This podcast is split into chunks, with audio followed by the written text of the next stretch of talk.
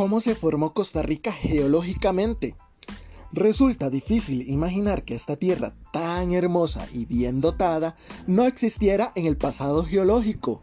Se inició en la era Mesozoica, en el periodo Cretácico, hace aproximadamente 100 millones de años, en el terciario superior, los sedimentos acumulados y solidificados en el fondo del mar que ocupa lo que hoy es Costa Rica, Panamá y el sur de Nicaragua se plegaron y elevaron para formar los Andes centroamericanos.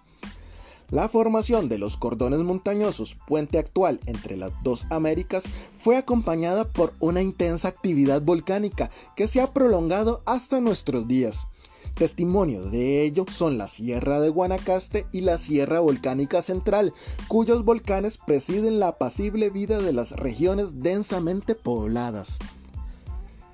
Paradójicamente, lo que produce muerte y destrucción también contribuye a formar mediante lava, tobas y cenizas suelos muy productivos que han dado riqueza al país, basada en el café, el cacao, la caña de azúcar, el banano y la actividad ganadera productora de leche.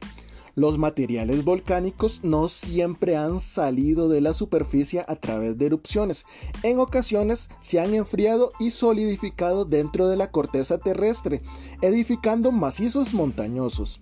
Ejemplo de este proceso es la cordillera de Talamanca, que contiene los picos más elevados del país y que se formó durante el terciario hace unos 50 millones de años.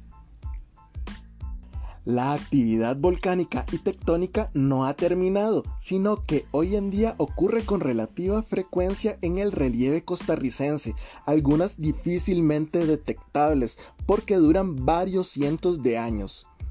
Otras, al contrario, como la actividad sísmica y volcánica en la última década, son fácilmente detectables.